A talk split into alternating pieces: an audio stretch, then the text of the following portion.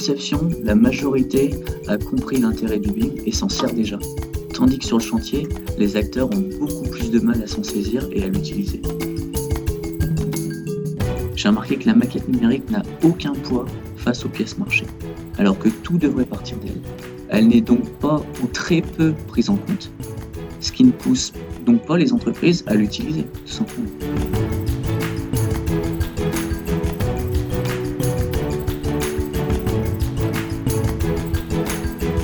Bonjour à toutes et à tous. Nous espérons que vous allez bien. C'est déjà le troisième épisode de notre série de podcasts depuis la rentrée. Aujourd'hui, nous avons le plaisir d'échanger avec Anthony Lampert, cofondateur et BIM manager chez Defibim. Nous allons faire un focus sur le BIM sur le chantier en phase exé, les nombreuses contraintes de son déploiement et finalement aborder quelques cas d'usage avec des vrais projets. Rejoignons Sabrina et Anthony pour découvrir la suite.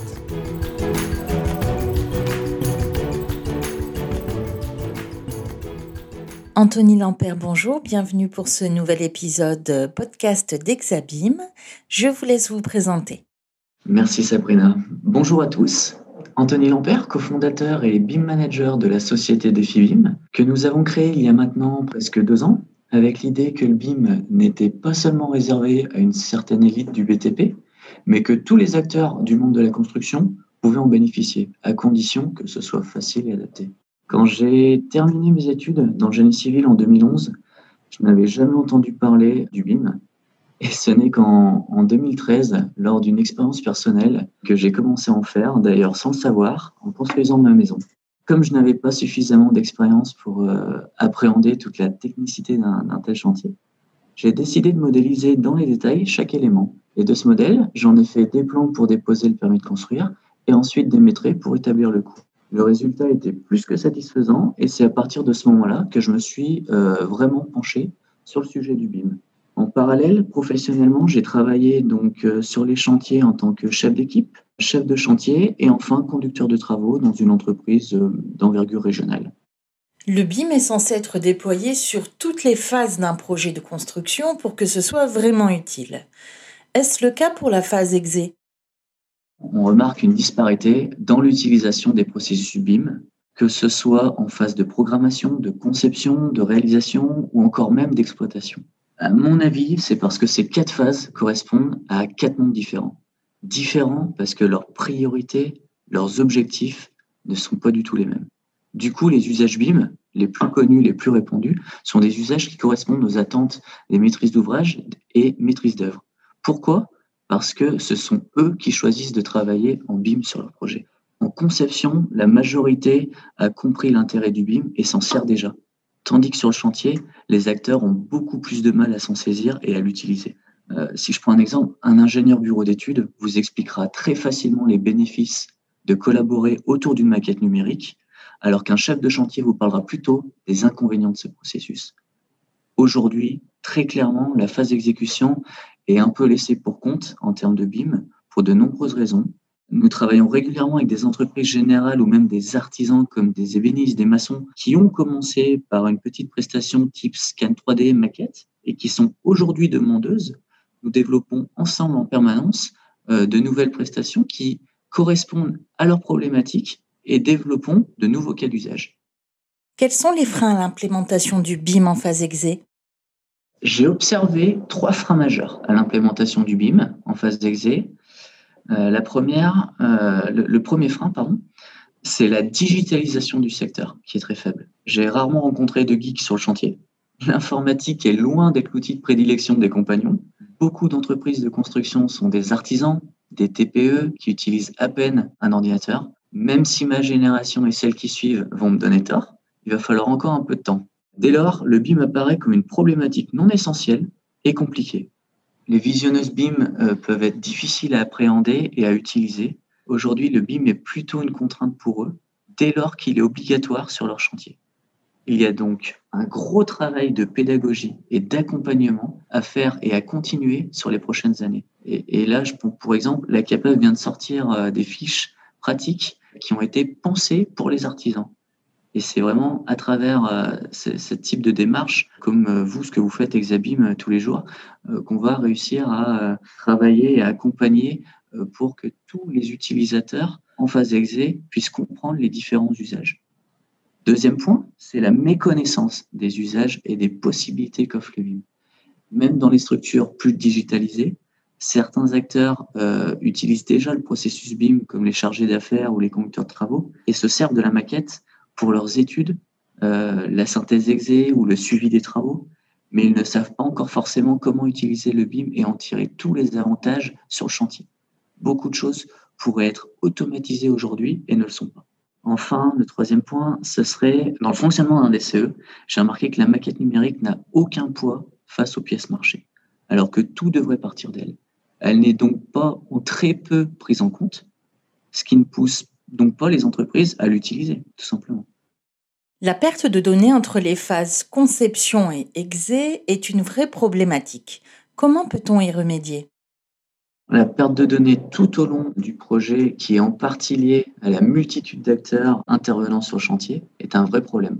Je suis persuadé que le BIM, euh, s'il est mené intelligemment et dans l'intérêt collectif, peut y remédier. Sur les projets où les protocoles BIM sont bien avancés, détaillés, cohérents et que la maturité des acteurs est suffisante, nous observons une diminution de perte de données entre ces deux phases. Car tout le monde travaille sur la même maquette conteneur. Les synthèses permettent de voir qui a prévu de travailler où et de résoudre les conflits avant qu'ils n'arrivent. J'ai pu observer que le processus BIM fonctionne nettement mieux quand le BIM manager et le bureau de synthèse sont les mêmes sur les deux phases. Lorsque ce n'est pas le cas, il y a une cassure dans le projet. Et seul l'architecte devient alors le lien entre les deux phases de conception et de réalisation. Encore faut-il que sa mission lui permette de le faire. Quelle autre meilleure euh, solution existe pour limiter la perte de données que de centraliser celle-ci autour d'une maquette numérique renseignée et collaborative? Moi, personnellement, aujourd'hui, je n'en vois pas. Pourriez-vous nous parler d'un cas d'usage concret en termes de sécurité et de mode opératoire? Bien sûr. En phase exé, nous intervenons plus généralement sur des projets de, de réa plutôt que des projets de construction neuve. Nous travaillons généralement à partir d'un scan de l'ouvrage et de son environnement, grâce auquel nous obtenons un nuage de points de l'existant. Ensuite, nous modélisons le projet qui est donc intégré dans son environnement. Ceci nous permet de préparer les travaux d'une manière ultra concrète et réaliste et d'obtenir des modes opératoires, des phasages, des plannings, des maîtrises. Tout dépend, en fin de compte, des besoins de l'entreprise. Pour vous donner un exemple concret, nous sommes intervenus dans un transformateur EDF ouvert s'étalant sur un demi-hectare où notre client avait pour mission de déconstruire et créer euh, des ouvrages en béton spécifique. La problématique de notre client était comment puis-je intervenir et faire mon chantier sur ce site dangereux et contraignant pendant qu'il reste en fonctionnement. Il y avait des règles de distance vis-à-vis des câbles électriques, périmètre de 3 mètres tout autour, qui contraignaient énormément leur intervention. Notre mission a débuté d'abord dans le relevé d'informations de tout le site à travers le scan 3D. Nous avons scanné le transformateur dans le but de connaître les distances au centimètre près euh, de la multitude de câbles présents sur le site. Ensuite, nous avons modélisé l'ensemble ainsi que les espaces à ne pas franchir, correspondant aux distances à respecter, bien sûr. Puis nous avons intégré au modèle les engins qui allaient intervenir sur le chantier. Cela nous a permis de déterminer les différents accès possibles et d'optimiser leur trajet.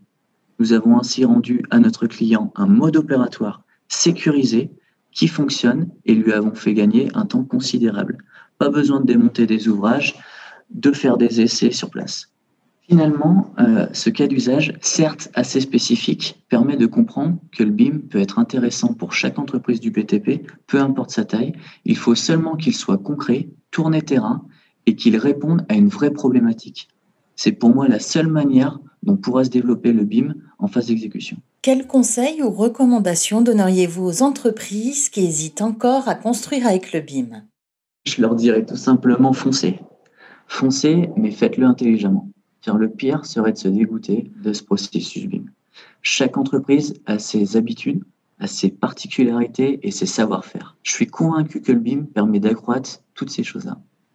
La force du BIM, c'est de pouvoir mieux concevoir afin d'anticiper au maximum la construction et de résoudre en avance les risques et les conflits. Dès lors, les usages du BIM dépendent des besoins de l'entreprise, qui eux-mêmes dépendent souvent du chantier et du contexte. Vos déplacements sont limités, mais vous devez expliquer une intervention sur un chantier, pas de problème.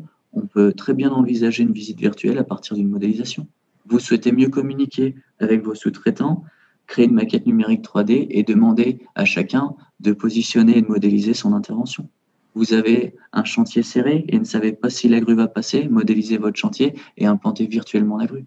Je suis persuadé que chaque entreprise peut bénéficier du BIM. Il faut seulement qu'elle soit accompagnée intelligemment et d'une manière très concrète, tourner terrain, comme je l'ai mentionné tout à l'heure. Je regrette vraiment que trop d'entreprises aujourd'hui appellent euh, les bureaux d'études BIM quand elles sont au pied du mur. Car franchement, ça les dégoûte du BIM puisqu'elles n'en profitent pas et ce n'est pas vraiment l'idéal pour débuter dans ce domaine. Nous observons aujourd'hui chez DefiBIM que ce sont généralement nos clients qui nous demandent si c'est possible d'obtenir telle ou telles infos, de faire telles ou telles actions. Nos clients sont moteurs et trouvent eux-mêmes leur propre cas d'usage. Et c'est là, pour nous, le vrai sens du BIM.